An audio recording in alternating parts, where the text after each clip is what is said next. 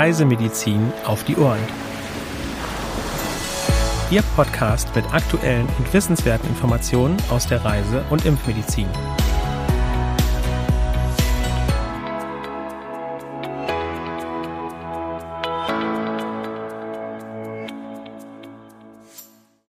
Herzlich willkommen am heutigen Mittwoch, dem 1. Juni 2022. Pünktlich zum meteorologischen Sommerbeginn begrüßen Sie meine Kollegin Nora Riedel und ich, Henrik Berbum, zu einer neuen Folge unseres Podcasts Reisemedizin auf die Ohren. Auch von mir ein herzliches Willkommen. Ich freue mich, dass Sie auch heute wieder dabei sind. Wir starten wie immer mit den aktuellen Meldungen. Japanische Enzephalitis in Australien. Im Februar wurde in den Bundesstaaten New South Wales, Victoria, Queensland und South Australia das Virus in mehreren Proben auf Schweinefarmen nachgewiesen. Seitdem kommen regelmäßig weitere Nachweise dazu. Seit Anfang März wurden auch Infektionen beim Menschen bestätigt. In New South Wales wurden bisher 13 Infektionen bestätigt, in Victoria sind es 10, in South Australia 5 und in Queensland 2. In New South Wales sind zwei Menschen verstorben, in den anderen betroffenen Bundesstaaten wurde jeweils ein Todesfall registriert. Weitere Verdachtsfälle wurden verzeichnet.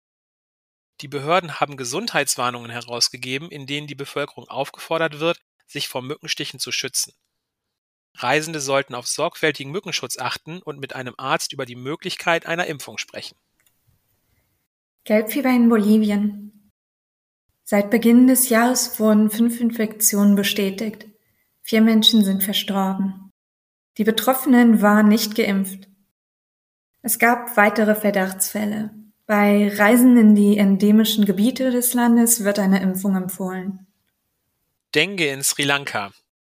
Die grippeähnliche, von Mücken übertragene Viruskrankheit kommt in Sri Lanka regelmäßig vor. Mit einem Übertragungsrisiko ist landesweit zu rechnen, insbesondere während und nach der Regenzeit. Seit Beginn des Jahres sind bereits ca. 23.120 Menschen erkrankt. Im letzten Jahr wurden etwa 35.055 Fälle gemeldet, zehn Menschen sind verstorben. Seit November haben die Fallzahlen zugenommen. Besonders betroffen ist die Westprovinz mit der Stadt Colombo. Presseberichten zufolge sind auch zahlreiche Kinder erkrankt. 2020 sind ca. 31.140 Menschen erkrankt und 35 verstorben. Die meisten Infektionen wurden in den Distrikten Colombo, Trincomalee und Jaffna registriert 2017 waren die Fallzahlen besonders hoch. Presseberichten zufolge war es der bislang größte erfasste Ausbruch. Es wurden ca. 186.100 Erkrankungen gemeldet, etwa 395 Menschen sind verstorben. Bitte beachten Sie den Schutz vor den vorwiegend tagaktiven Überträgermücken. Weitere aktuelle Meldungen finden Sie unter www.crm.de/aktuell. In unserer Rubrik Spotlight Impfen geht es heute um die Verfügbarkeit des oralen Typhusimpfstoffes. Nora, wie sieht es da aus? Nach einem mehrmonatigen Lieferengpass ist nun der orale Lebendimpfstoff gegen Typhus wieder verfügbar. Um einen Immunschutz aufzubauen, ist die Einnahme von je einer Kapsel an Tag 1, 3 sowie 5 erforderlich. Die Schutzdauer beträgt drei Jahre. Off-Label kann eine vierte Kapsel an Tag 7 eingenommen werden, eine Auffrischung ist dann erst nach fünf Jahren erforderlich. Zugelassen ist der Impfstoff ab dem fünften Lebensjahr. Daneben steht in Deutschland ein Totimpfstoff gegen Typhus zur Verfügung, der einmalig injiziert wird und einen Schutz für drei Jahre bietet. Dieser Impfstoff ist ab dem zweiten Lebensjahr zugelassen. Eine Typhusimpfung ist generell zu empfehlen bei Reisen in viele asiatische sowie afrikanische Länder mit hohen Inzidenzen und/oder Vorkommen von multiresistenten Erregern. Für andere Endemiegebiete ist die Impfung immer dann sinnvoll, wenn die Reise unter einfachen Bedingungen und niedrigen Hygienestandards stattfindet in der letzten Zeit hat der Schutz vor einer Typhusinfektion insbesondere durch das Auftreten von multiresistenten Erregerstämmen in diversen Ländern an Bedeutung gewonnen. Als nächstes reden wir im CRM Fachwissen über das Thema Allergien auf Reisen. Henrik, was gibt es bei diesem Thema denn alles zu beachten? Ja, wer zu Allergien neigt, sollte sich vor Reiseantritt gut vorbereiten. Denn je nach Reiseziel kann es sein, dass die Allergie eine geringere Rolle spielt als zu Hause. Häufig kommt es allerdings auch vor, dass Allergien im Urlaub noch stärker werden. Es könnten auch neue Allergien auftreten. Daher ist es für Allergiker wichtig, sich vor ihrem Urlaub zu informieren, was sie am Urlaubsort erwartet, bzw. welche Urlaubsorte sich für sie anbieten.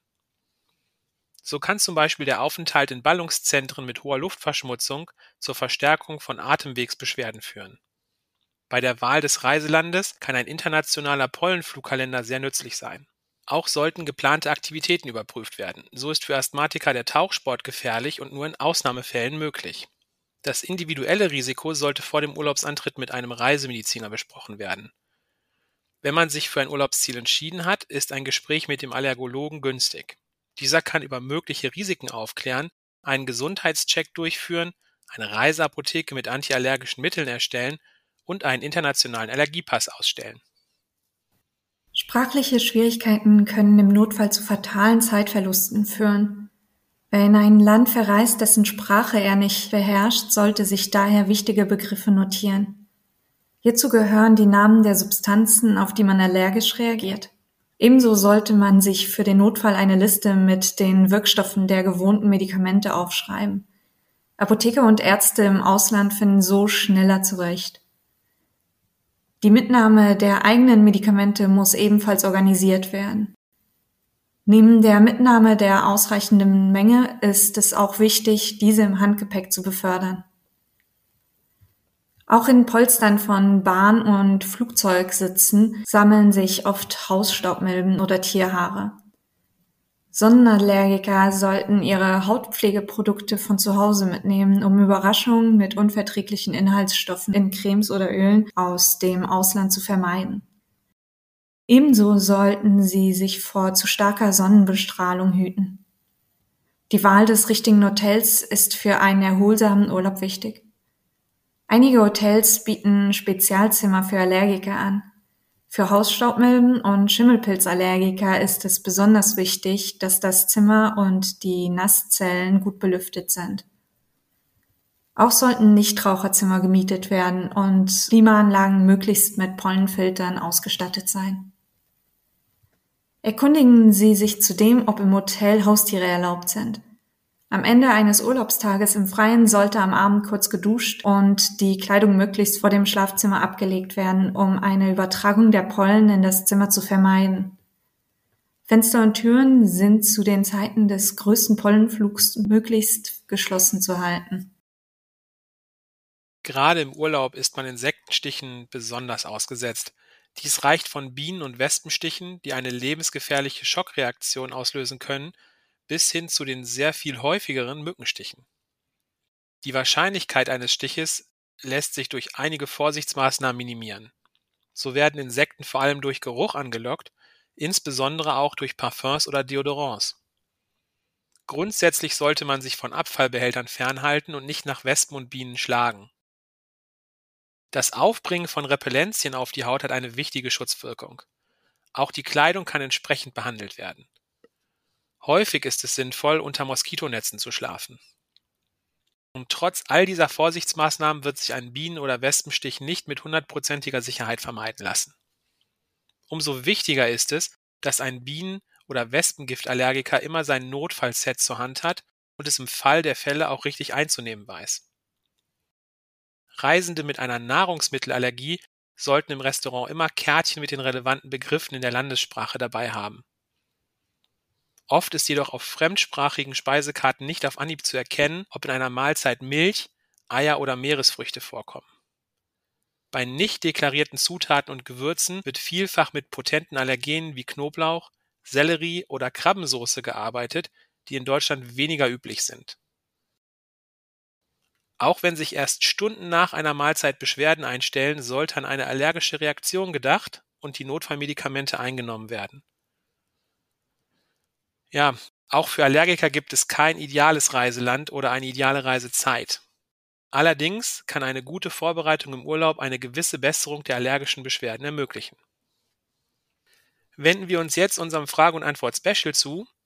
Dort haben wir sie in den letzten Wochen immer an verschiedene Urlaubsorte mitgenommen und ihnen diese näher vorgestellt. Diese Woche beschäftigen wir uns wieder mit einer Krankheit. Nora, was genau darf ich mir denn unter der Katzenkratzkrankheit vorstellen? Die Katzenkratzkrankheit ist eine durch Bakterien der Gattung Bartonella induzierte Infektionserkrankung, die von Katzen auf den Menschen übertragen werden kann. Dadurch, dass nach einer Infektion juckende rotbraune Knötchen auf der Haut auftreten und die Erreger vor allem durch Katzen übertragen werden, kam die Erkrankung zu ihrem heutigen Namen. Nach zwei bis zehn Tagen treten bei Menschen die ersten Symptome auf. Der Ausschlag verschwindet meist jedoch nach einigen Tagen wieder. Die Bakterien können die Lymphknoten in Nähe des Hautausschlags befallen und weitere Symptome wie Fieber, Abgeschlagenheit, Bauch-, und Halsschmerzen sowie Appetitlosigkeit, Übelkeit und Erbrechen auslösen. In schweren Fällen kann es zu Meningitiden, Enzephalitiden oder Entzündungen der Augennerven und des Rückenmarks kommen.